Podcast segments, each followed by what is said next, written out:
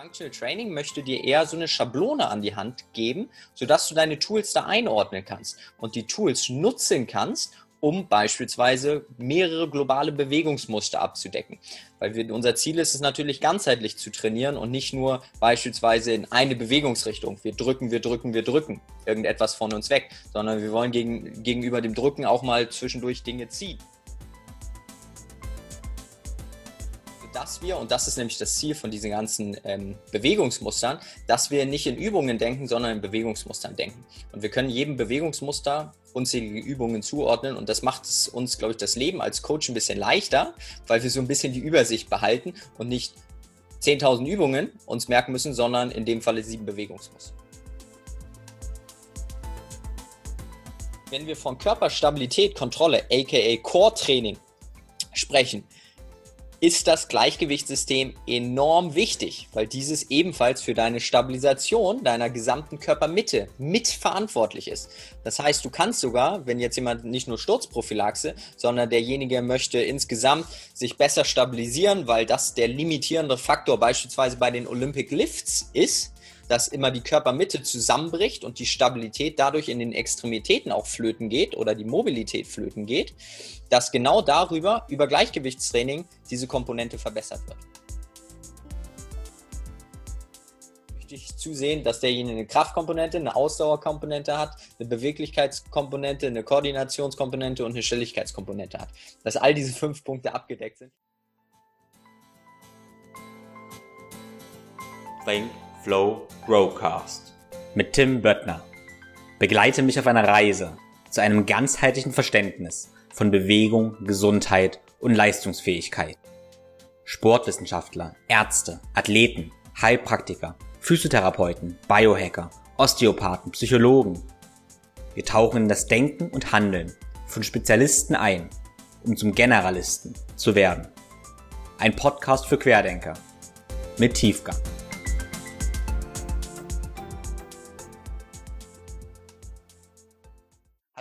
Willkommen. Ähm, ich habe heute den David Hilmer bei mir. Vielen Dank, David, dass du da bist. David ist Sportwissenschaftler, Personal Trainer, Referent und ja, könnte sagen Movement Nerd. Er hat sich sehr, sehr viel mit allen möglichen Sachen beschäftigt rund um Neuroathletik, Functional Training, aber auch äh, hat er bei Exos eine ganze Menge gemacht, also Athletiktraining und vieles, vieles mehr. Ähm, ja, ich kenne kaum jemanden, der so viel Wissen ansammelt und das in so lockerer und ja, enthusiastische Art und Weise weitergibt. Deshalb erstmal herzlich willkommen, David. Ähm, erste Frage. Was bringt deine Augen zum Leuchten? Warum machst du das, was du tust? Erstmal vielen, vielen Dank, Tim, dass ich bei dir mit dem Podcast sein darf. Natürlich warme Worte, die du gerade formuliert hast. Ist immer äh, charmant mit dem Schmunzeln kann man das Ganze aufnehmen, weil ich glaube, diese Leichtigkeit in dem ganzen Lernprozess dabei und selber diese Erfahrung zu sammeln, die sind nicht immer so leicht, aber umso schöner, wenn es so einfach rüberkommt was bringt äh, meine Augen zum Leuchten? Was macht mir so viel Spaß daran? Vor allem, glaube ich, diese Vielfalt. Dass es niemals aufhört, man lernt immer weiter, es kommen immer neue Themenbereiche dazu, die man erstmal neu kennenlernt und dann aber anschließend probiert auch in sein bestehendes System irgendwie mit zu integrieren. Und ich glaube, das macht mir besonders viel Spaß, einmal für die eigene Marke Brain-Based Movement, aber vor allem auch dieses Wissen dann oder komprimierte Wissen und die Erfahrungen, die man gesammelt hat, aus den verschiedensten Bereichen, das komprimiert weiterzugeben. Ich glaube, das ist das, was mir persönlich am meisten Spaß macht. Ja, sehr schön, das klingt gut. Ich hoffe mal, das kriegen wir im Podcast ganz gut mit. Ähm, ja, wie gut das in Klarheit und Verständlichkeit vermitteln kannst, auch wenn die Hintergründe sehr, sehr wissenschaftlich sind. Mhm. So, ich habe schon ein bisschen was über, über dich erzählt. Erzähl dir doch mal ein paar Worte zu dir. Wie würdest du dich beschreiben? Ah, wo kommst du her? Was hast du gemacht? Und was ist dein aktuelles Projekt? Okay, du bremst mich, wenn der Exkurs ein bisschen zu groß wird. okay, alles klar. Ich komme ursprünglich aus dem Norden äh, von Deutschland, aus Hamburg. Bin da groß geworden, habe dann nach dem Abitur überlegt, okay, in welchem Bereich möchte ich vielleicht mein Studium absolvieren. Meine beiden Eltern sind Architekten Und da habe ich auch meine sehr, sehr strukturierte und akkurate Art quasi her von meinen beiden Eltern und hatte dann zuerst auch überlegt, Architektur zu studieren. War dann im Ausland, habe dann Praktikum gemacht, aber recht zügig festgestellt, dass vor allem dieses Sitzen, also es ist weniger die Architektur gewesen, die hat mich immer noch weiterhin begeistert, aber diese sitzende Tätigkeit, die war, da bin ich gefühlt durchgedreht. Ich äh, bin dann abends immer ins Fitnessstudio gegangen, hatte da dann auch meinen Freundeskreis aufgebaut und Bewegung war quasi nach dem Abitur, aber auch schon davor. Ich im, äh, im Kindesalter und Jugendalter habe ich vor allem in vielen Mannschaftssportarten, Tennis und Fußball leistungsorientiert gespielt. Das heißt, Bewegung war irgendwie schon immer Teil meines Lebens. Und dann kam die große Frage, okay, wenn es Architektur nicht ist, was machst du dann?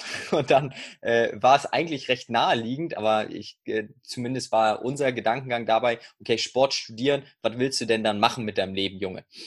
Und nichtdestotrotz habe ich dann Sport studiert, habe meinen Bachelor gemacht und stehe jetzt kurz vor meinem Masterabschluss an der Deutschen Sporthochschule hier in Köln und habe parallel aber unzählige Fortbildungen besucht, weil ich recht zügig meines Erachtens im Studium gemerkt habe, es ist alles sehr, sehr theorielastig. Man hat zwar viele Praxiskurse, wo man selber die Sportarten durchführt, aber man ist seltener in dieser Coaching-Rolle, dass man ein eigentlicher Coach ist und die Leute quasi anleitet. Und dementsprechend habe ich dann über Fortbildungen mir zusätzliche Wissen angeeignet, aber auch angefangen im Fitnessstudio zu arbeiten. Später war es aus dem Fitnessstudio vom klassischen Floor Coach, ging es dann ins Personal Training, wo ich als Personal Trainer gearbeitet habe und jetzt auch weiterhin in der Selbstständigkeit arbeite und bin glücklicherweise darüber auch an die Referentenstelle bei Exos gekommen, habe das Exos-Programm kennengelernt. Ich glaube, wenn irgendwas offen bleiben sollte oder Fragen zu irgendwelchen Fortbildungen, dann sagst du, ich habe die selber alle gar nicht mehr auf dem Schirm. Aber darüber bin ich halt zum, äh, zur Referententätigkeit gekommen. Und da ich schon im Kindesjugendbereich auch als Trainer unterwegs war, ist dieses Leuten Dinge beizubringen, ob es Bewegung ist, ob es ein spezifischer Skill ist aus einer Sportart, ob es im One-on-One-Coaching einfach bestimmte Inhalte sind, die man auf Wissensebene jemandem beibringen möchte. Das hat mir schon immer Spaß gemacht und das hat sich eigentlich auch durch mein ganzes Leben gezogen. Und das hat mich dann irgendwann dazu gebracht, dass wir, was heißt irgendwann, vor ein paar Monaten erst, dass wir unsere Marke gegründet haben, Brain-Based Movement, wo wir vor allem alle diese Ansätze, die in der Vergangenheit quasi kennengelernt wurden und die wir in der Trainingspraxis angewandt haben, dass wir das mal zusammenbringen und formulieren, als auch dann Leuten weitergeben. Und da habe ich dann Ende März mit meiner Freundin die Marke Brain-Based Movement gegründet und wie der Name schon sagt, es geht irgendwie um das Brain, das Nervensystem an sich und es geht aber auf der anderen Seite um Movement, um Bewegung. Und diese Dinge hängen miteinander zusammen und die hingen auch schon immer miteinander zusammen. Nur haben wir über das Neuroathletiktraining gibt es vielleicht noch so ein paar Aspekte, die man vor in der Trainingslehre nicht auf dem Schirm hatte, die wir mit hinzunehmen, um die Bewegung zu optimieren. Und auf der anderen Seite vor allem das Functional Training, über das wir heute sehr viel sprechen werden, ist Functional Training auch eines meiner, ich weiß gar nicht, wie viele Jahre ich jetzt schon im Functional Training quasi dabei bin, hm, aber das ist auch ein weiterer Steckenpferd. Und die große Herausforderung ist es, diese Inhaltsbereiche miteinander eigentlich zu verbinden. Und eher beziehungsweise miteinander zu verbinden, beziehungsweise die große Frage zu stellen, was ist überhaupt funktionelles Training? Genau, über die Frage werden wir gleich diskutieren. Ähm, war interessant, dass du gesagt hast, dass deine Eltern Architekten sind. Du wolltest Architektur studieren, ähm, hast dann doch Sportwissenschaften studiert, äh, weil es bei mir ja fast genauso war. Meine Eltern sind beide Bauingenieure. Mhm. Ähm, Genau, ich habe mich damals, ich hatte vorher genau derselben Entscheidung, ob ich jetzt was Richtiges studiere oder Sport. Ich habe damals was Richtiges studiert, bin Ingenieur geworden und wurde danach erst so weise wie du und habe dann noch Sport studiert. Aber ähm, ich kann das gut nachvollziehen. Also auch wenn du sagst strukturierte Art, das ging mir auch ein bisschen so, da ich jetzt in einer Ingenieurfamilie aufgewachsen bin, bei Bauingenieuren, mag ich auch diese systematische Art zu denken, die sicherlich auch in der Sportwissenschaft durchaus ihre Vorteile hat. Genau, funktionelles Training. Ähm, spannendes Thema. Das Wort oder den Begriff kennt irgendwie jeder, aber was genau bedeutet, das ist nicht ganz so klar. Ähm, das heißt, wie verstehst du erstmal funktionelles Training? Was ist funktionelles Training für dich? Jawohl. Wir probieren das Ganze, wir halten es einfach mal super simpel. Ich glaube, das ist das Einfache. Wenn wir von funktionelles Training sprechen, da hört man schon in der Begrifflichkeit Funktion, dass irgendwelche Funktionen erfüllt werden sollten. In diesem Training. Und da haben wir dann immer zwei Kategorien. Das bedeutet, die Funktion auf der einen Seite, derjenige kommt zu uns, er hat eine bestimmte Zielsetzung. Diese Funktion, sein Ziel, soll erfüllt werden. Das heißt, wir haben auf der einen Seite haben wir die Funktion seiner Zielsetzung und auf der anderen Seite haben wir aber ganz, ganz viele verschiedene Funktionen, die wir als Coach überprüfen können, testen können, um denjenigen individueller betreuen zu können. Stell dir vor, derjenige kommt mit Schulterschmerzen zu dir und eine seiner Zielsetzungen ist, okay, er möchte logischerweise keine Schmerzen mehr in der Schulter haben. Das ist eine Zielsetzung. Und dann gibt es aber noch ganz, ganz viele beispielsweise Bewegungsassessments, die wir machen können, um zu überprüfen, okay, in welcher Bewegung wird denn dieser Schmerz provoziert? Ist es ein chronischer Schmerz? Ist es ein akuter Schmerz in einer bestimmten Bewegung? Wie können wir jetzt bei dieser Schmerzthematik durch weitere Tests vielleicht der Ursache näher auf den Grund gehen?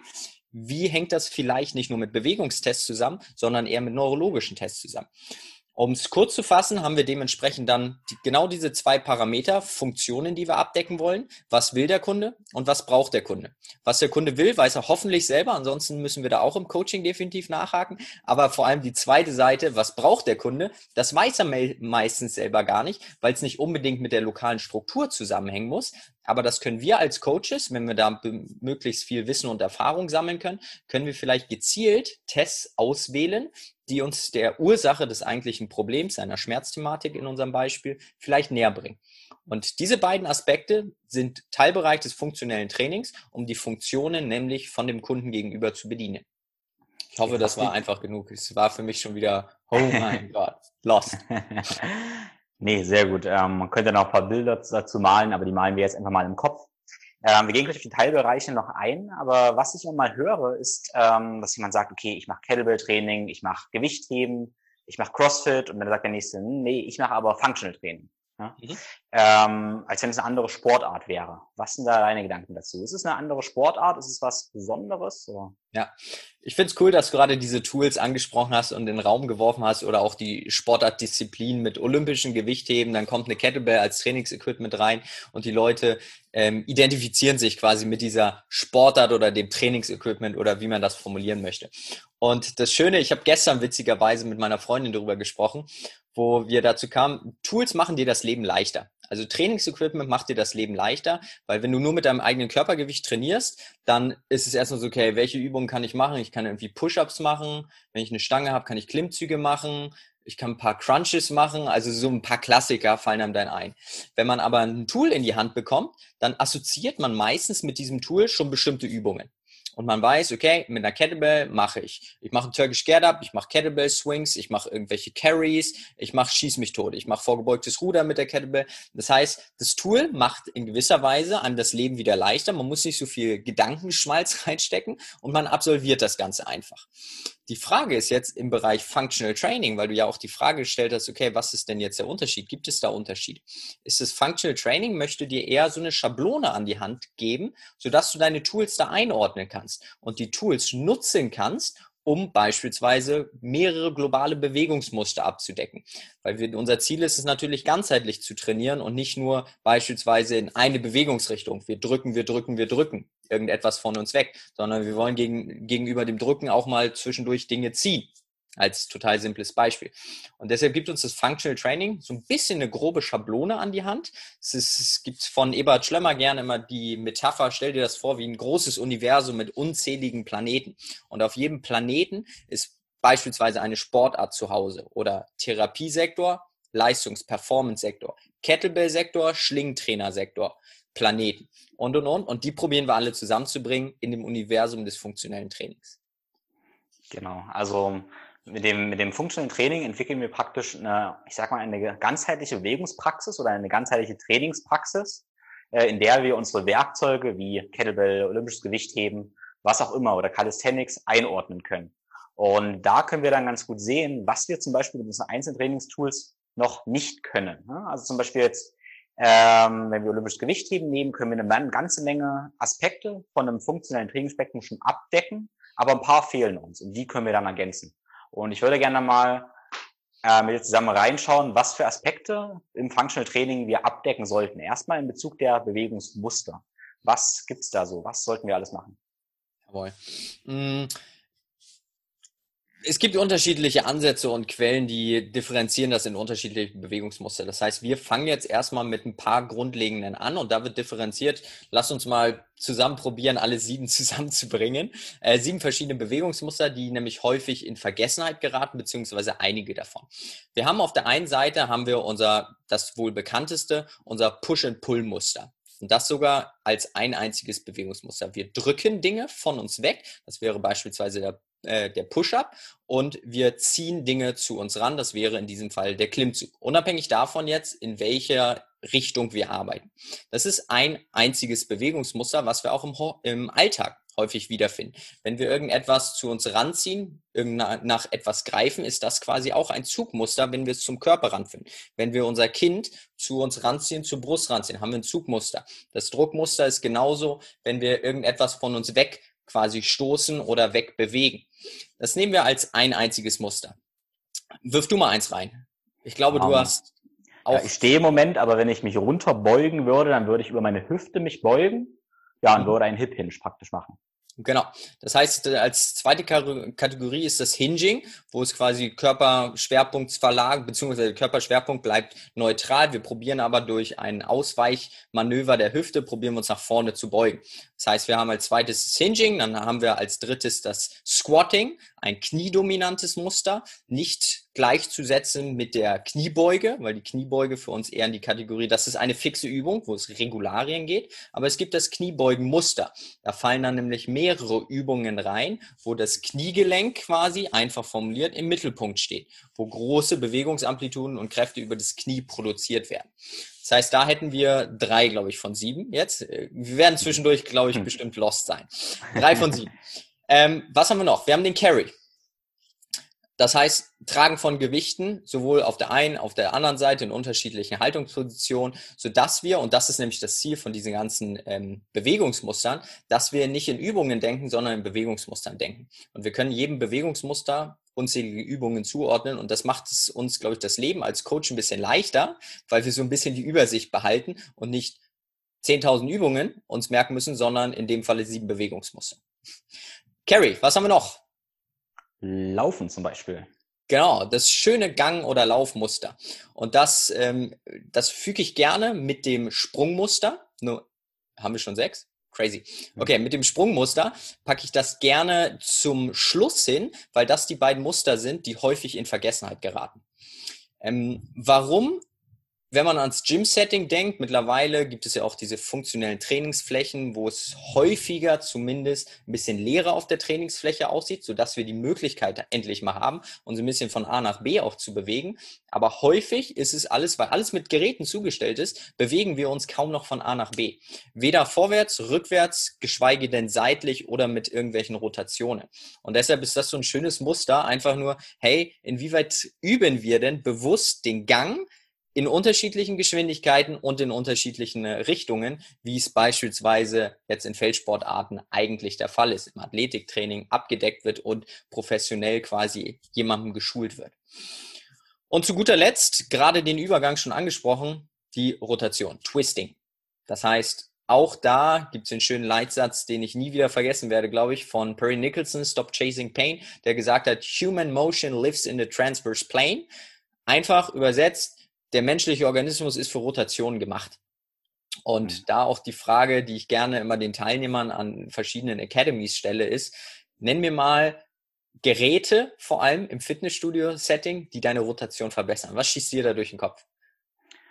Ich denke gerade an so ein Gerät, wo man da sitzt und den Oberkörper rotiert und damit den, den Rumpf ja, rotiert. Keine Ahnung, wie das Ding heißt.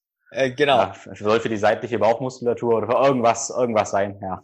Genau, Aber fantastisch. Es gibt super wenig, ja. Es gibt super wenig. Super und diese wenig. Antwort kriege ich, glaube ich, in 99,9 Prozent der Fällen und es fällt keinem weiteren was ein. Danach kommt vielleicht irgendwas mit, ja, ich kann, kann was an was Kabelzügen machen, wo es dann quasi diesen Übergang langsam in eher Richtung Freihandeltraining geht. Ähm, aber super spannend, weil ich finde, das ist ein sehr, sehr greifbares, klassisches Beispiel dafür, zu sehen, dass leider auch in der Fitnessindustrie viel zu wenig Wert auf Rotation gelegt wird. Und wenn wir uns Alltagsbewegungen anschauen, ähm, es hängt mehr oder weniger alles immer mit Rotationskomponenten zusammen und nicht nur immer probieren, statisch zu bleiben und den Oberkörper zu fixieren. Das ist eigentlich das Interessante, dass wenn wir unseren Trainingsalltag angucken von den meisten Leuten, dann ist da fast keine Rotation vorhanden. Wenn wir aber einen Alltag von Sportlern angucken, dann gibt es eigentlich fast keine Bewegung, die, die ohne Rotation ist, als zum Beispiel von Spielsporten. Ist nicht von Gewichthebern, aber von Tennisspieler, Golfspieler. Ja, ist alles Rotation. Ja, geniales Beispiel. Finde ich sehr, sehr greifbar, wo man dann nämlich direkt feststellt, okay, wie sinnvoll oder wenn wir wieder von Funktionen sprechen, inwieweit entspricht das der Funktion meines Kunden gegenüber, der vielleicht Golfer ist, der vielleicht irgendeinen Feldsport macht oder der einfach Senior ist äh, und im Alltag sich bewegt. Und das ist nämlich auch dreidimensional viel in der Rotation. Okay. Ja, da haben wir diese sieben Grundbewegungsmuster und wollen ja praktisch äh, dann schauen, wenn wir schon Sport machen, ob wir das auch alles abdecken. Also sagen wir mal einem Fitnesssport oder wir sagen mal Gewichtheben. Ne? Wir sind Gewichtheber. Ähm, da haben wir ja grundsätzlich zwei Übungen. Da machen wir einmal so ein Umsetzen und Ausstoßen. Äh, wenn ich mir das jetzt so überlege, äh, sagen wir machen einen Squat, Clean and Jerk. Das heißt, wir haben erst ein äh, wir ziehen die Hantel irgendwie nach oben, haben schon so einen Zug mit dabei, weil wir ja auch die Ellbogen beugen, haben aber auch eine, eine Hüftbewegung mit drin, also ein Hinge, gehen dann aber nochmal tief in die Kniebeuge, haben uns einen Squat mit drin, stoßen das Ding dann über Kopf aus und haben auch noch einen Push mit drin. Mhm. Also machen wir eigentlich schon eine ganze Menge. So, mhm. was haben wir da nicht abgedeckt? Wir haben wieder keine Rotation dabei. Sollten wir also überlegen, okay, wie kriegen wir Rotation mit rein? Ja, Carry haben wir auch noch nicht gemacht. mhm. Ah, genau. Carry ist immer so okay. eine Sache. Ja, ja, ja nicht der, nicht die klassische Art von Carry, wo wir jetzt ein Gewicht von A nach B schleppen. Das, was wir, und deshalb bin ich auch ein großer Fan vom Krafttraining an sich, das, was wir einfach mit zusätzlichen Lasten machen, ob es unilateral oder bilateral ist, unserem Organismus zu signalisieren, okay, was machen wir, wenn mehr Gewicht gegen die Gravitation wirkt und wir dieses tragen müssen. Das heißt, selbst eine Langhantel einfach nur über Kopf zu halten, wie es dann in der Endposition beispielsweise ist oder wie es in der gesamten Bewegung ist, ist für mich schon so eine Kategorie auch von einem Carry in Anführungszeichen. Vielleicht ein bisschen mhm. sehr, sehr breit gefächert. Ja. Gut, also machen wir aber schon eine ganze Menge richtig. Du hast aber gerade schon unilateral und äh, bilateral angesprochen. Ähm, ja, was fällt dir dazu ein zum Gewichtheber? Was verpasst der noch? Genau. Also ist natürlich die Frage, wenn jemand Leistungssportler ist im olympischen Gewichtheben, dann möchte der da maximale Performance erreichen und da gibt's immer den, den, ähm, das, das schöne Prinzip ähm, SAID, Specific Adaptation to Impose Demands. Wenn derjenige im olympischen Gewichtheben exzellent werden möchte und seine Leistung dort drin verbessern möchte, dann muss er natürlich auch diese Übungen, diese zwei Übungen plus diese ganzen assistierenden Übungen, die darauf ausgelegt sind, ihn in seinem finalen Lift besser zu machen, muss er diese praktizieren. Deshalb gilt es da vielleicht auch erstmal zu differenzieren, wenn jemand so, so jemand zu uns kommt, okay, welche, was ist seine Funktion jetzt wieder? Und welche Funktion kann ich überprüfen? Geht es jetzt um einen gesundheitsausgeglichenen Sportler, Athleten, oder geht es um einen olympischen Gewichtheber? Das ist ganz, ganz wichtig zu differenzieren, weil gegebenenfalls würde ich mit dem andere Dinge machen, als mit jemand, der sagt, nö, was, was, ich habe Schmerzen oder ich äh, möchte einfach nur rundum gesund sein, gesünder sein, leistungsfähiger sein versus einer spezifischen Sportart. Deshalb sprechen wir auch häufig im Functional Training davon, es ist definitiv kein sportartspezifisches Training, wo wir jetzt sagen, wir machen dadurch einen olympischen Gewichtheber leistungsfähiger. Nee, wir machen ihn vielleicht gesunder an sich, aber ob der zwangsweise dadurch, wenn er sein anderes Training, stell dir mal vor, das würde wegfallen dadurch. Wir machen mehr mit diesen sieben grundlegenden Bewegungsmustern und darunter, ähm, darunter kommt sein eigenes Training zu kurz, dann ist eine große Frage, ob wir ihn wirklich leistungsfähiger machen. Deshalb sagen wir erstmal pauschal, es ist definitiv kein sportartspezifisches Training. Ähm, bevor wir nämlich jetzt mit dieser Thematik, okay, was kann mhm. wirklich ein olympischer Gewichtheber mit diesen Inhalten anfangen, hm, ist die Frage, ist es wirklich leistungsorientiert, Vorbereitung, Olympia, Weltmeisterschaften, whatever? Müssen wir nochmal differenzieren. Okay, aber nehmen wir mal an, es ist eher ein Sportler, der einfach gesund sein möchte, der nicht mehr leistungsorientiert trainiert, der hat halt einfach Spaß am Gewichtheben, macht das mhm. aber letztendlich, um einfach fit zu sein. Okay. Sehr gut. Da wollte, wenn wir darüber sprechen, fantastisch. ähm, genau, dann können wir eigentlich an erster Stelle direkt da ansetzen, wo du bereits drüber gesprochen hast. Wir gucken unsere sieben Bewegungsmuster an. Welche werden nicht abgedeckt? Da haben wir, sprechen wir vom Twist, welcher wenig abgedeckt wird in den beiden Lifts, so gut wie gar nicht, weil es alles irgendwie Antirotationskräfte sind, gegen die wir arbeiten müssen. Dann haben wir noch den Gate, also sorry, den Gang, mhm. das Laufen, Bewegung von A nach B und fehlt noch was? Mm. Primär die beiden, glaube ich. Hört sich, wenn wir den Carry schon mit drin haben, dann hört sich das ganz gut an, denke ich, ja. Genau. Das ja. heißt, als erste simple Idee wäre es, okay, für jetzt jemanden, also wirklich total einfach gefasst, der olympisches Gewichtheben betreibt, das einfach momentan in seiner Trainingsroutine drin hat und ein bisschen ganzheitlicher trainiert, zu sagen, okay, lass uns für diese zwei Bewegungsmuster jeweils super einfach eine einzige Übung finden. Und diese erstmal integrieren. Wenn wir nämlich vom Verhaltenscoaching sprechen und seine Trainingsroutine irgendwie zu verändern, da dürfen wir nicht zu verrückt werden, sondern wir müssen schrittweise quasi kleine Verbesserungen mit an die Hand geben. Und da würde ich jetzt sagen, okay, weißt du was, pack noch den Carry dazu. Lass ihn ein unilaterales äh, Tragen absolvieren von A nach B, eine Kettlebell beispielsweise zu schleppen, kannst den Langhandel wählen, kannst, ich weiß nicht, was es alles auf dem Fitnessmarkt da draußen gibt, aber da, davon verrückt werden, was man alles tragen möchte. Was haben wir an zweiter Stelle? Irgendeine Rotationsübung. Hm, hast du einen Favoriten, vielleicht, den du vielleicht noch nicht in deinem Podcast genannt hast, von Rotationsübungen? Oh, ich habe eigentlich fast gar keine Rotationsübungen genannt in meinem Podcast, ja. okay, fantastisch. Dann hau mal eine raus. Äh, hast du in deinem derzeitigen Training eine Rotationsübung drin, die du sehr gerne quasi deiner Community weitergeben möchtest?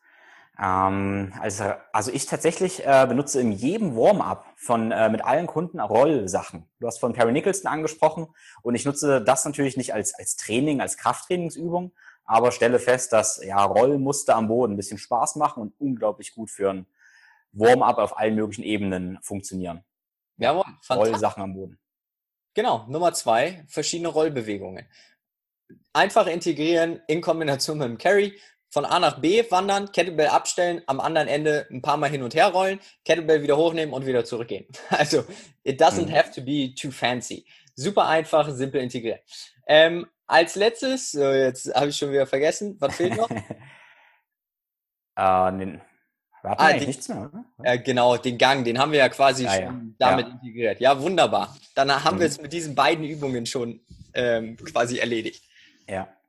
Ja, ich finde das Thema Rotation ziemlich, ziemlich spannend, weil wir haben schon gesagt, okay, das ist was, was wir wahrscheinlich zu selten trainieren, wenn wir jetzt keinen Sport machen. Und ich stelle aber fest, dass das Thema, dass Rotationsbewegungen extrem weitläufige Auswirkungen haben. Also auf die gesamte Mobilität des Körpers vielleicht, auf das Nervensystem, aufs Gehirn, ähm, auch emotional äh, fühle ich sehr, sehr viel dabei, ehrlich gesagt. Und ähm, ja, was denkst du zu Rotationsbewegungen? Siehst du da noch Zusammenhänge? Äh, auf anderen Ebenen als nur, als nur einer Übung, sage ich mal.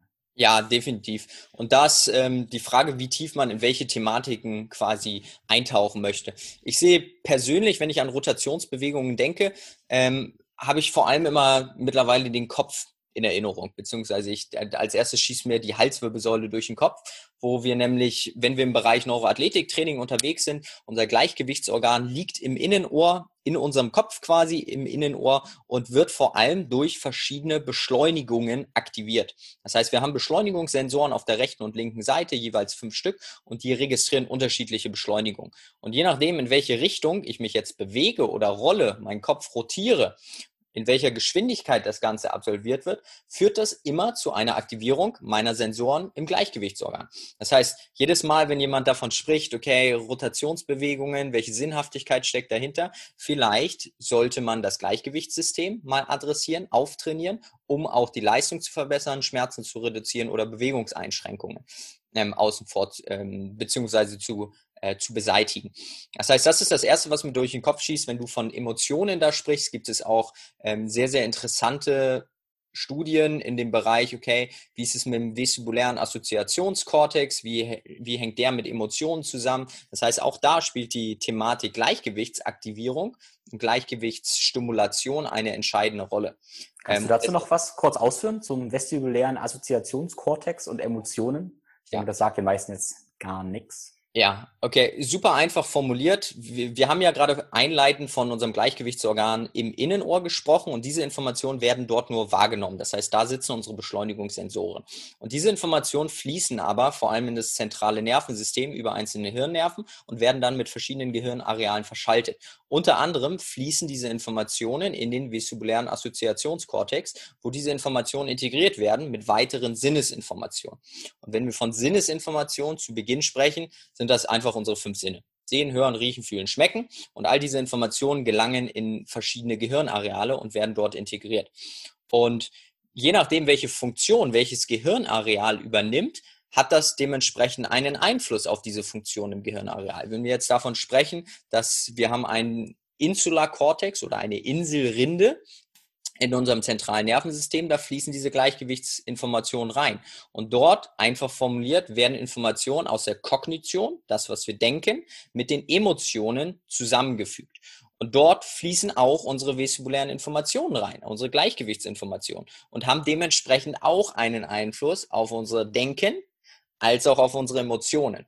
Und damit es gar nicht zu verrückt wird. Klar, man kann sich da definitiv tief reinlesen und ich bin äh, so ein kleiner Nerd, der das gerne macht, aber um es in der Kommunikation mit dem Kunden einfach zu packen, sage ich dann einfach, weißt du was, Twists. Mehr Twists ins Training integrieren oder wie du gesagt hast, hey, irgendwie rollen, das ist ein geiles Warm-up, es macht Spaß und ich fühle auch irgendwie, dass ich mich dadurch besser fühle und ready bin. Und das ist quasi erstmal die leichte Variante, je nachdem natürlich, welche Auffälligkeiten, Funktionsauffälligkeiten, Dysfunktionen zu finden sind in einem gesamten Assessment, was man mit dem Kunden gegebenenfalls zu Beginn machen kann, wenn man die zeitliche Möglichkeit hat und mit jemandem zusammenarbeitet, kann man natürlich das Ganze noch viel, viel kleinlicher betrachten und detaillierter, spezifischer ähm, da die Thematiken beheben. Aber ja. Mhm.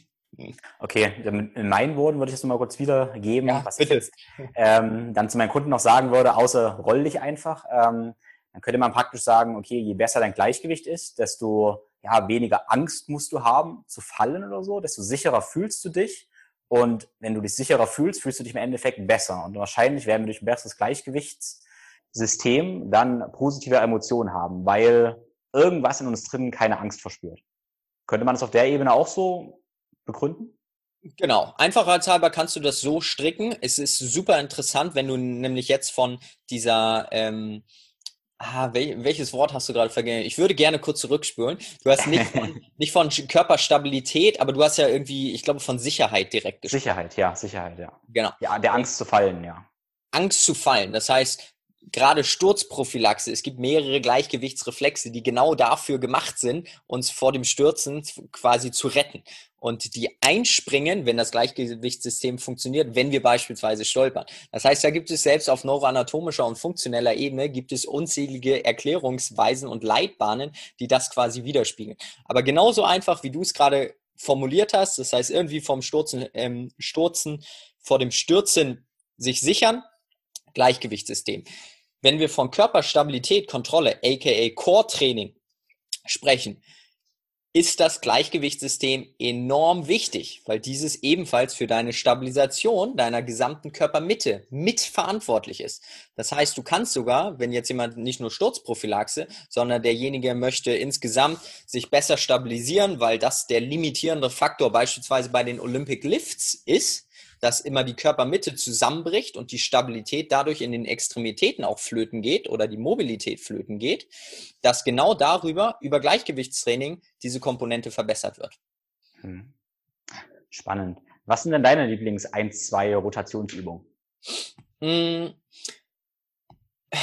um ehrlich zu sein, mein ganzes Training besteht mittlerweile fast nur aus Rotationsübungen, weil ich so ein kleiner Gleichgewichtsjunkie bin und vor allem sehr, sehr gut auf diese Reize reagiere. Das, was ich auch im Warm-up auf jeden Fall mache, sind verschiedene Rollvarianten, wo ich probiere gezielter einzelne Gleichgewichtsaspekte zu adressieren. Das heißt, je nachdem, in welche Richtung man rollt, je nachdem, wie du deinen Kopf positionierst, kannst du bestimmte Anteile adressieren. Und ich weiß bei mir, welche Anteile auffälliger sind und dementsprechend muss ich diese Rollrichtung beispielsweise verstärkter absolvieren. Ähm, was ich aber sonst super gerne noch mache, ist an dem Kaiser-Gerät, also auch da unabhängig von der Marke. Ich finde das Gerät aber einfach fantastisch, äh, mit diesem Luftdruck zu arbeiten. Ähm, sind die sogenannten Chop and Lifts und Push and Pulls. Das sind verschiedene Varianten, wo wir vor allem über die Diagonale arbeiten. Und das können wir nämlich auch mit Kopfrotationen integrieren über die Diagonale, wo wir dann heimlich quasi Gleichgewichtstraining mit adressieren. Und bei dem Push and Pull ist es auch eine 90-Grad-Rotation, die wir absolvieren mit einem gleichzeitigen Zug- und Druckmuster. Das heißt, die eine Seite ist am Ziehen, während die andere Seite am Drucken ist, Drücken ist. Das sind die sogenannten reziproken Mustern, die nämlich sehr, sehr wieder alltagstreu oder bewegungstreu einfach sind, dass wir immer entgegengesetzte Bewegungen absolvieren. Das sind so meine Favorites, also Rollen definitiv und dann anschließend am Kaiser verschiedene Rotationsübungen. Kabelzüge könnt ihr auch schnappen, verschiedene Rotationsübungen, wo vor allem die Birne mitmacht und ein bisschen rotiert. Mhm. Ja, schön, schön. Ähm, ich habe leider kein Kaisergerät zu Hause, aber ich habe die auch immer, oder in meinem Studio habe ich auch keins, aber ich finde die auch großartig. Auch mit der, mit der Leistungsanzeige, mit der Wattanzeige. Das ist eine sehr schöne Spielerei. Genau, ansonsten tut es ein Kabelzug ja auch eigentlich. Es tut ein Kabelzug, es tut ja. zu Hause an, äh, was wir auch gerne machen, an irgendwelchen, ähm, wie heißt es? Ähm, Türreck oder? Ja, genau, sei es ein Türreck, sei es ähm, mhm sei es vom Fenster, ganz normalen Fenstergriff, was auch immer, mhm. wie, wie, man das Ganze benennt, ähm, dass man da ein Superband befestigt. Und sollte überhaupt keine Möglichkeit sein, irgendetwas zu befestigen, können wir alle Übungen auch mit dem eigenen Körpergewicht machen, ohne zusätzliche Widerstände oder Zugrichtungen, wo quasi wir noch zusätzlich gechallenged wird. Also da ähm, hat bei mir keine Ausreden, er kriegt dementsprechend seine Übungen so, je nachdem, welches Equipment er zu Hause hat oder welches Equipment er präferiert. Wenn du eine Kettlebell hast, du kannst es auch mit der Kettlebell machen. Ja, sehr schön. Gut, wir waren jetzt gerade beim olympischen Gewichtheben vorhin kurz gewesen. Mhm. Ähm, ein Phänomen, was gerade sehr verbreitet ist, ja nun CrossFit. Es gibt nur ziemlich viele Leute, die das machen. Ähm, ja, ich sag mal, wir als ja, Bewegungsenthusiasten sind ja oft sehr, sehr kritisch, was die Bewegungsqualität und sowas angeht, aber den mal ähm, nebenan gestellt, ähm, wie man sich im CrossFit so bewegt, aus der Sicht des funktionellen Trainings. Was denkst du, macht man da eine Menge richtig oder viel falsch? Hm, schwer zu sagen. Also ich selber mache kein CrossFit in dem klassischen Sinne, dass ich in einer CrossFit-Box angemeldet bin, die Workouts mache und mich auf irgendwelche Wettkämpfe vorbereite. Ähm, wenn ich mir rein die Bewegungen angucke und die Übungen, die sie, die sie absolvieren, finde ich schon mal sehr, sehr gut, dass sie vor allem vielseitig denken ich glaube, wenn ich mir vor allem die Games, hier hatte ich mal vor ein paar Jahren, hatte ich mir die einzelnen Games angeschaut und dann geht es von Mountainbiking bis hin zum Climbing, zum Schwimmen, zum Laufen, äh, olympische Gewichtheben, Carries, schieß mich tot. Von der Idee dieser Vielfalt der Übungen und Bewegungen, die absolviert werden, finde ich das fantastisch. Finde ich den Gedankengang, sowas den Leuten beizubringen, super.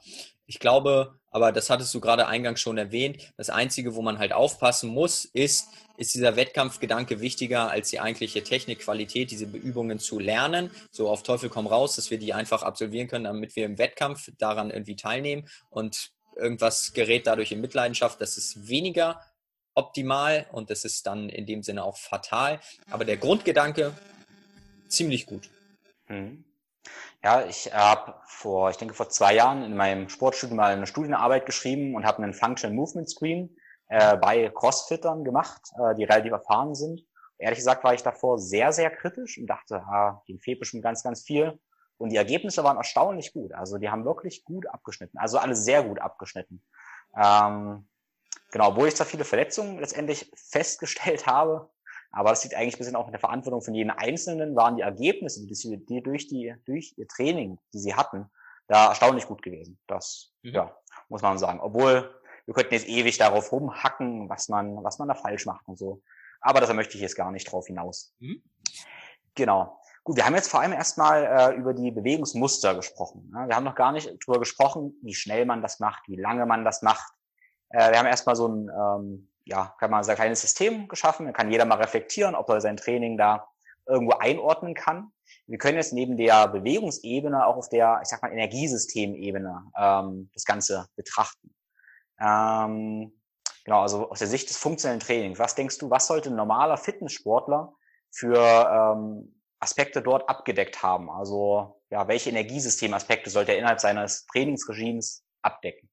Ja, wenn wir vom allgemeinen Gesundheitssportler, Fitness-Enthusiasten sprechen, würde ich noch nicht mal das Ganze nur kategorisieren in Energiesysteme, sondern dann kommen wir ganz kurz zu den Sportwissenschaften, wo wir von den konditionellen und koordinativen Fähigkeiten sprechen und sagen Kraft, Ausdauerschnelligkeit, Beweglichkeit und Koordination. Diese fünf Aspekte sollten irgendwie im Training berücksichtigt werden.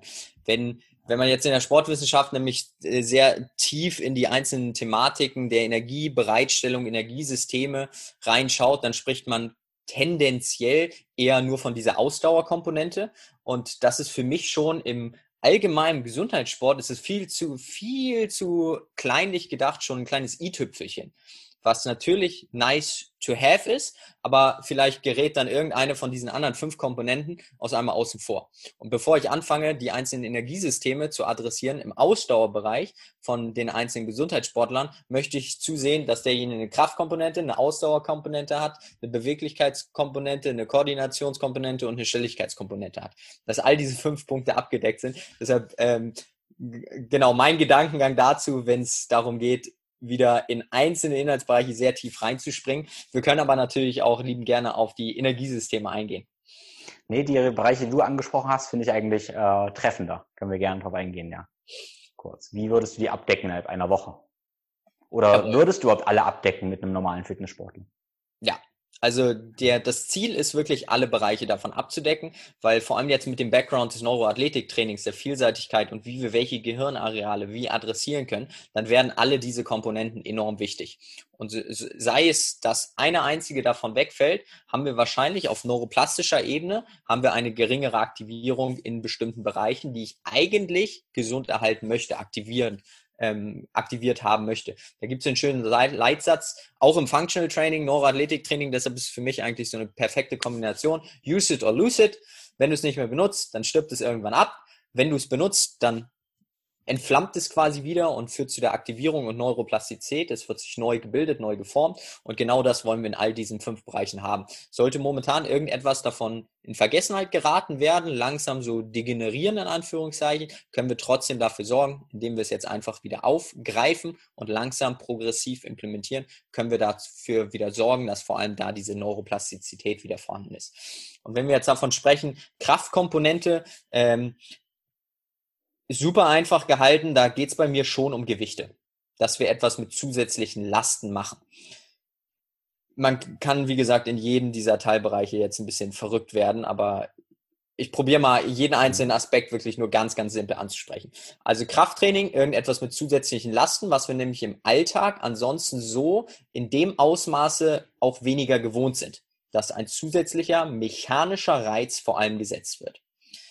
Nach mechanischem Reiz denken wir vor allem an den metabolischen Reiz. Und da kommt dann die zweite Komponente mit irgendwie das Ausdauertraining hinzu, wo es dann eher um Herz-Kreislauf-Adaptation, respiratorische Adaptation geht, dass wir dort eine Reizsetzung legen, setzen.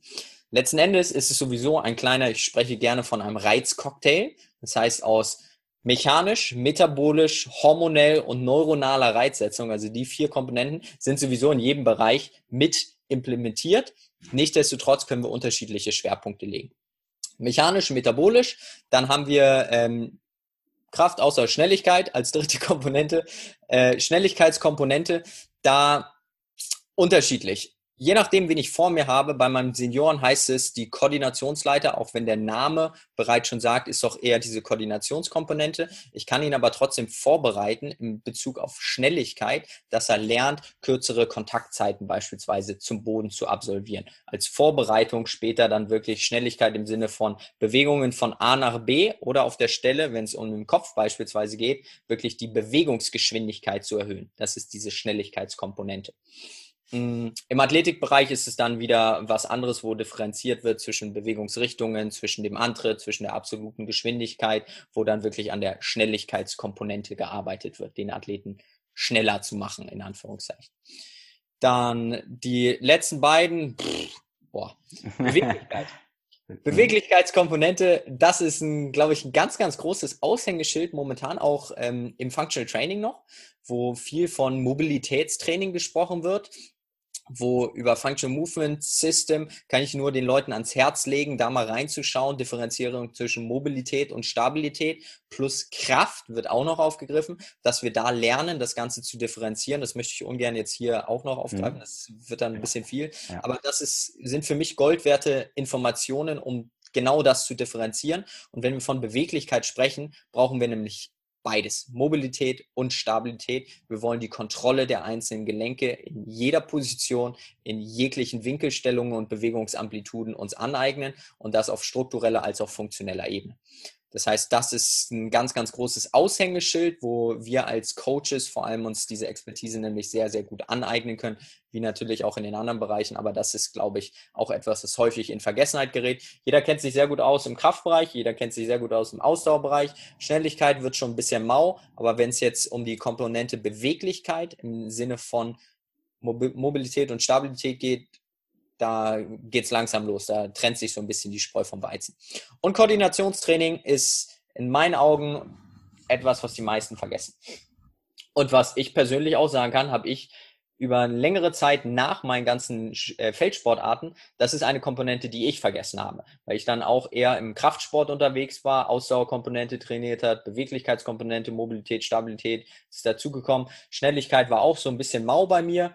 Ähm, habe ich nicht so häufig gemacht, weil ich es auch einfach nicht gut konnte. Also ich, ich habe quasi gesagt, nee, ich kann das nicht so gut. Ich äh, habe da mein, meine Grenze erreicht und es ist äh, mittlerweile absoluter Bullshit, mal frech formuliert. Mhm. Aber die Koordinat äh, koordinative Komponente ist enorm wichtig aus Sicht der Neuroplastizität. Ja. Mhm. ja, wunderbar. Ich bin nicht ganz sicher. Für mich klingt das ziemlich logisch, weil ich seit Jahren auch so, so denke in diesen Bereichen bin ja nicht ganz sicher, ob das für die Zuhörer doch irgendwie kompliziert klingt. Ja. Ähm, ich finde es ein sehr, sehr schönes Schema und ich will mal sagen, wie, wie ich das so angehe in meinen Eigentraining, meiner Trainingswoche. Also wie das immer so ist, manchmal habe ich einen wunderbaren Plan und dann kommt das Leben und alles wird chaotisch. Dann mache ich ein CrossFit-Training mit oder sowas, lass mich einfach leiten. Mache da irgendwas, was halt der Coach ansagt. Genieße das ja auch mal sehr, mir da keine Gedanken machen zu müssen. Letztendlich habe ich aber so ein bisschen einen Plan für die Woche äh, mit Blöcken. Ich arbeite ganz gerne in Blöcken und habe da eigentlich erstmal meine Grundbewegungsmuster und dann diese fünf Bereiche. Also Kraft, Ausdauer, Koordination, Geschwindigkeit und Beweglichkeit. Und die muss ich am Ende der Woche abgehakt haben. Und zum Beispiel Koordination kann für mich heißen, lerne einfach irgendwas Neues. Mach irgendwas Neues. Das ist für mich, vielleicht habe ich ein bisschen Volleyball gespielt die Woche mal. Kann sein. Mache ich super selten. Check. Abgehakt. Oder es kann auch was ganz anderes. Es kann auch eine Koordinationsleiter sein, wo ich mit einem Kumpel zusammen mich ein bisschen challenge, irgendwas Neues überlege, was auch immer. Dann schaue ich, okay, habe ich am Ende der Woche ein, zwei, dreimal Beweglichkeitstraining gemacht. Check. Da schaue ich mir noch an, bin ich ein, zwei, dreimal die Woche irgendwo aus der Puste gekommen. Ausdauer. Check. Mhm. Ähm, bin ich mal richtig gesprintet? Ja, Schnelligkeit. Check. Oder einen schnellen Richtungswechsel gemacht. Und natürlich Krafttraining. Und dann schaue ich mir noch an, ob ich in diesen Bereichen auch meine sieben Grundbewegungsmuster abgedeckt habe. Und das ist dann vielleicht weit weg von Perfektion, aber es ist ziemlich, ziemlich gut. Also dann hat man schon eine ganze Menge richtig gemacht.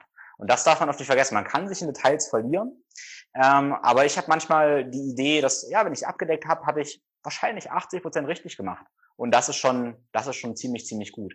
Und so soll es eigentlich jeder mal ein bisschen reflektieren, wie es so, ja, um das eigene Training, die eigene Bewegungspraxis steht, was da, was da fehlt oder was schon ziemlich, ziemlich gut ist. Mich würde es mal interessieren, wie, äh, wie da hast du ein Trainingssystem, wie du selber trainierst?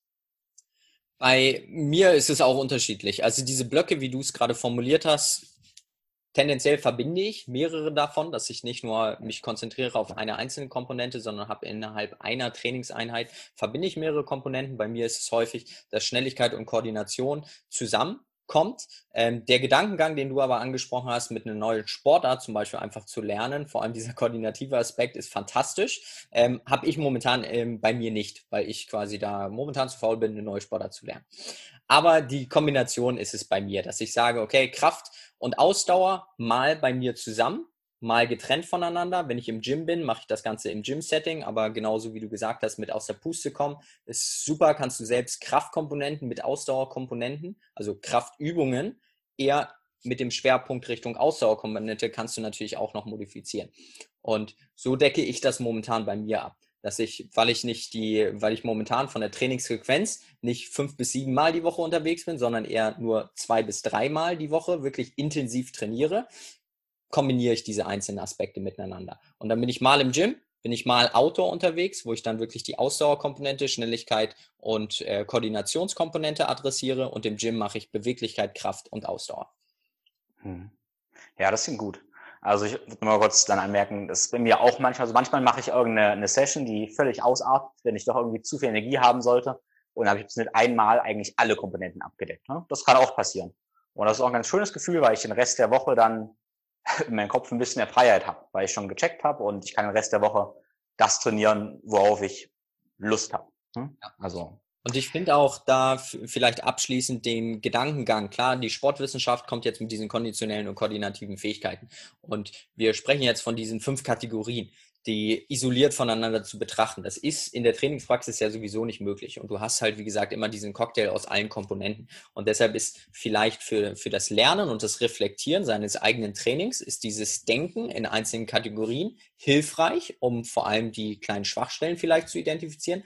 Langfristig muss das aber gar nicht, ist, äh, tut das überhaupt nicht nötig, weil wir letzten Endes sowieso alle Komponenten idealerweise irgendwie miteinander kombinieren.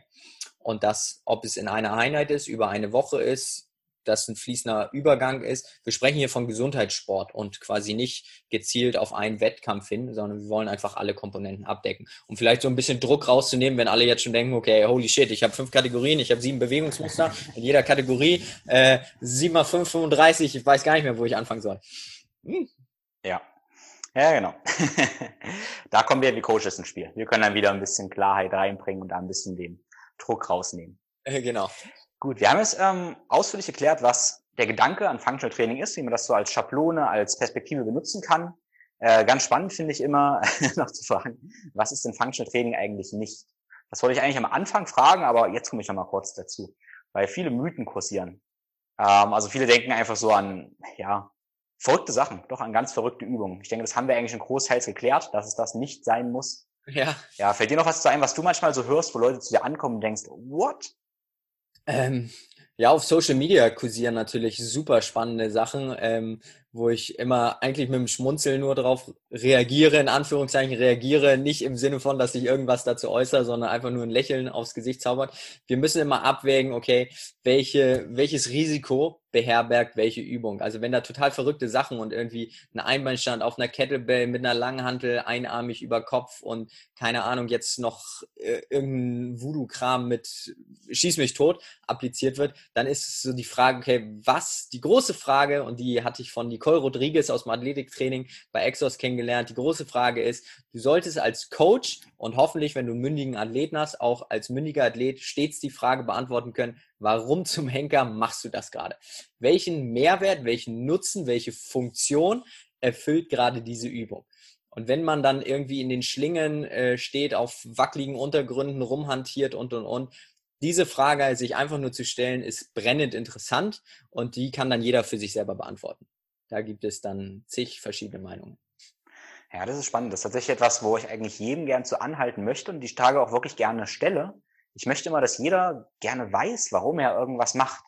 Also ich stelle es manchmal fest, ich mache manchmal merkwürdige Sachen, denken andere, dann fragen sie mich. In der Regel habe ich immer eine Begründung dafür, warum ich das gerade tue. Ne? Hm. Und dann ist es für mich völlig in Ordnung. Ähm, ja, die meisten sind sich nicht ganz klar, warum sie was tun, was sie gerade tun. Vielleicht muss man es auch nicht immer, aber ich habe immer so ein bisschen den Anspruch, dass ich das auch bei anderen Leuten, dass sie gerne reflektieren lassen, dass sie mir selber drüber nachdenken. Ja. Vor allem bei Coaches finde ich das, glaube ich, für den Lernprozess enorm wichtig, diese Dinge inhaltlich auch zu verstehen. Wenn die Antwort von einem Kunden ist natürlich, der sagt, okay, ich will einfach nur die Birne ausschalten und ich will Gas geben und genauso wie du auch formulierst, mal ist man so Fritte und man macht bei irgendwas einfach mit und hey, das ist die Antwort. Warum machst du das? Ja, Birne freischalten, ich kann hier einfach Gas geben, ist mir mehr oder weniger vollkommen egal. Kurzfristig ist auch eine Antwort. Klare Antwort, super. Ja, richtig schön.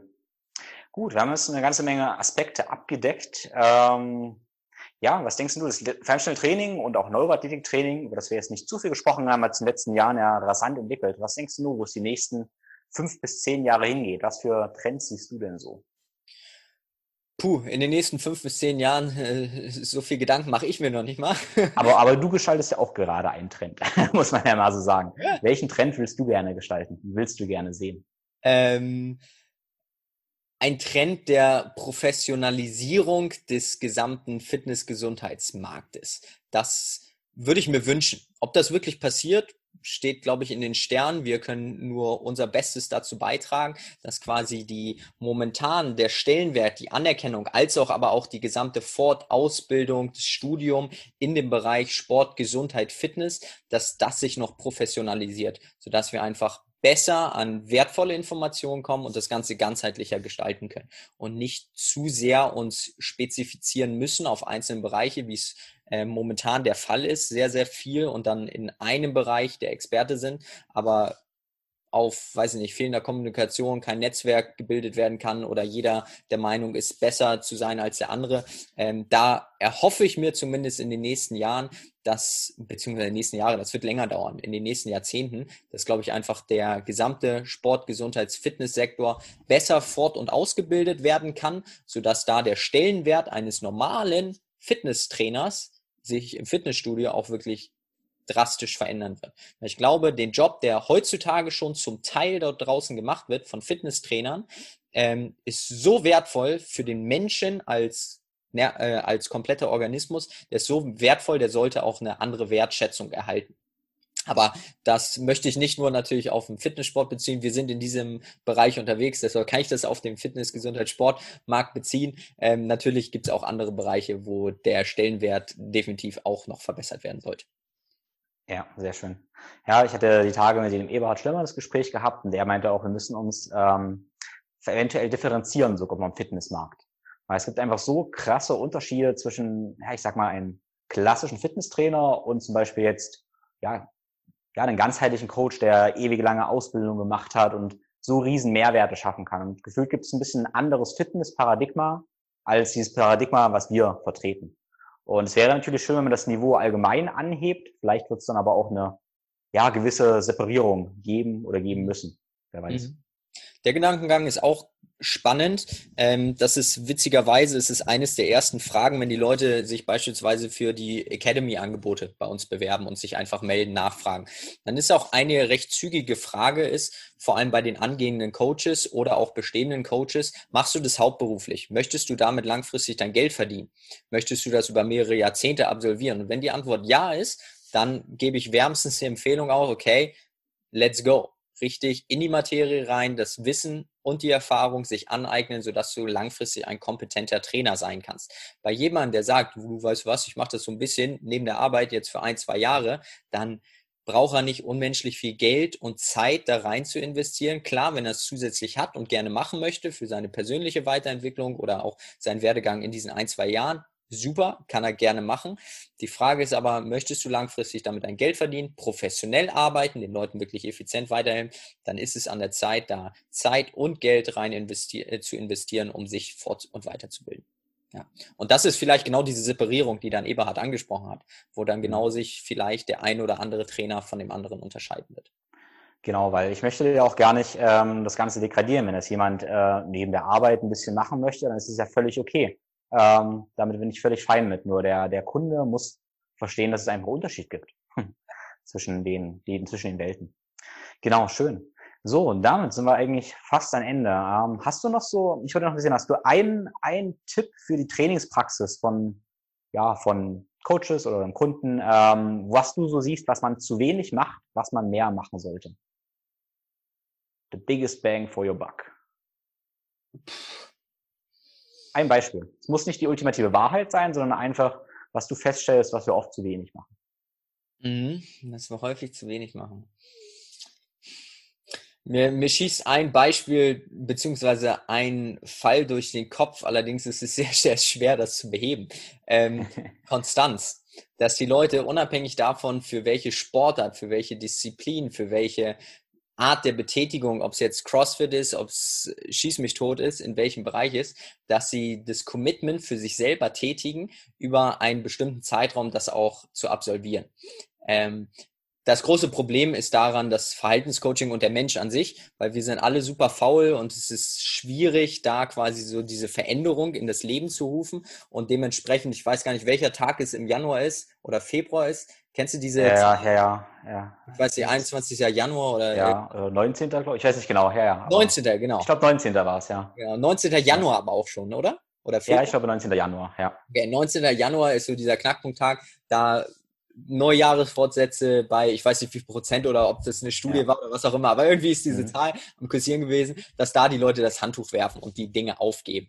Und da ist es für mich einfach unabhängig davon, jede Veränderung, und da möchte ich vor allem den Zuhörern jetzt Mut zusprechen, jede Veränderung ist in Anführungszeichen scheiße. Es kostet Energie hm. und es ist etwas, was uns aus der Komfortzone rauszieht. Und das bedeutet, es wird am Anfang anstrengend auch wenn es vielleicht langfristig etwas Positives ist, weil wir etwas für unsere Gesundheit tun, für unser Wohlbefinden tun. Am Anfang wird es nicht einfach sein. Und jeder, der da draußen erzählt, nein, es wird so viel einfacher, du bist leistungsfähiger und dies und jenes und und und und und, wir müssen die Arbeit reinstecken und wir müssen diese Arbeit vor allem über einen längeren Zeitraum reinstecken und nicht nur bis zum 19. Januar. Und das ist, glaube ich, das, was ich den Leuten da draußen dann vielleicht auch mitgeben kann, so als kleiner Appell zu sagen, Mut zu sprechen, hey, Veränderung kostet Energie. Wenn du momentan das Gefühl hast, dass du ein bisschen Energie zusätzlich zur Verfügung hast und bereit bist, das für den Zeitraum von jetzt drei Monaten bis sechs Monaten, fangen wir mal mit drei Monaten an, zu investieren mit einer minimalen Dosis, über 10, 15 Minuten am Tag. Mehr ist es nicht, aber das über drei bis sechs Monate mit zu integrieren. Very good job. Nice, nice. Ja. Gefällt mir. So, wenn es die Leute richtig Bock auf dich haben, von dir lernen äh, möchten, von dir, ähm, ja, oder auch von dir sich coachen lassen würden, wie kann man dich finden? Wo kann man mit dir arbeiten? Erzähl mal, mach mal ein bisschen Werbung jetzt zum Schluss. Jawohl, also Werbetrommel. ähm, Informationen insgesamt über uns Brainbased Movement findet ihr auf der Website www.brainbasedmovement.de. Da findet ihr auch umfangreich Informationen über, wer sind wir, was machen wir überhaupt, welche Philosophie steckt dahinter und auch unsere ganzen Angebote. Vor allem dort in den Bereichen sind wir bei den Angeboten mit Personal Training, Kleingruppentraining, der Online Academy, also Fortbildungsmodule vor allem für Coaches, die nämlich tiefer in die Bereiche Functional Training und Neuroathletiktraining sich fortbilden wollen. Des Weiteren bieten wir Inhouse-Schulungen an, vor allem für bestehende Unternehmen und Personal Trainer, die sagen, okay, sie wollen ihr gesamtes Team vielleicht noch weiterbilden und zu guter Letzt noch das Online-Coaching, vor allem für Coaches da draußen, die sagen, okay, sie möchten gerne im 1 zu 1 sich inhaltlich weiterbilden, sodass man quasi so ein inhaltliches Consulting macht, bestehend auf dem derzeitigen Konzept des Unternehmens, wie kann man das noch verbessern und vielleicht mit weiteren Aspekten ergänzen. Da findet ihr auf jeden Fall auf der Website aber alles darüber. Ansonsten, wenn ihr erstmal ein paar Inspirationen sucht, ich glaube, Tim, darüber hattest du mich auch kontaktiert, Instagram? Über Instagram, genau. Ja, ja. ein sehr gut gepflegter Kanal.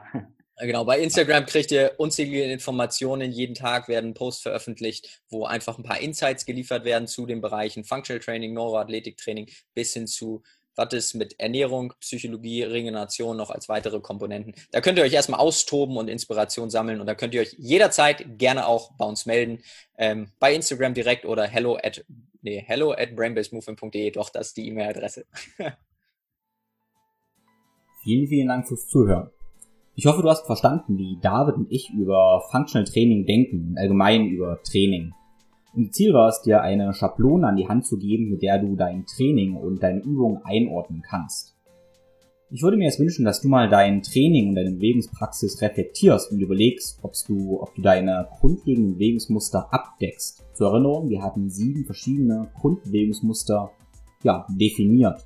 Also überleg mal, ob du die innerhalb deiner Woche abdeckst und wir hatten auch die fünf Fähigkeiten ähm, besprochen, das heißt Kraft, Ausdauer, Schnelligkeit, Beweglichkeit, aber auch Koordination. Und überleg auch da mal, ob du diese Aspekte alle, alle abdeckst, weil wenn du das vergisst, dann wirst du es früher oder später auch verlieren und ja, deine Gesundheit und Leistungsfähigkeit wird am einen oder anderen Punkt leiden. Ähm, ja, noch ein kurzer Hinweis. Wir hatten über den 19. Januar gesprochen, an dem die Neujahrsvorsätze über Bord geworfen werden. Ich habe nochmal nachgeschaut, es ist tatsächlich sogar der 17. Januar, ähm, an dem ganz viele Neujahrsvorsätze statistisch gesehen ja über Bord kommen. Alle Inhalte und alle Links dieser Episode findest du in den Show Notes. auf www.thinkflowgrow.com oder auch einfach bei Apple Podcasts oder Spotify. Ich würde mich sehr freuen, wenn du mit uns dein wichtigstes Learning aus dieser Episode teilst und auch am besten einen Podcast mit einer Story bei Instagram mit den Leuten teilst, von denen du denkst, dass sie von dem Podcast profitieren würden. Vielen Dank dafür. Wenn du dich jetzt fragst, wie du das in dein Training und in deinen Alltag integrieren kannst, dann helfe ich dir gerne im Personal Training und Coaching. Schick mir einfach dafür eine Nachricht und wir finden deine individuelle Lösung. Bis zur nächsten Episode. Dein Tim.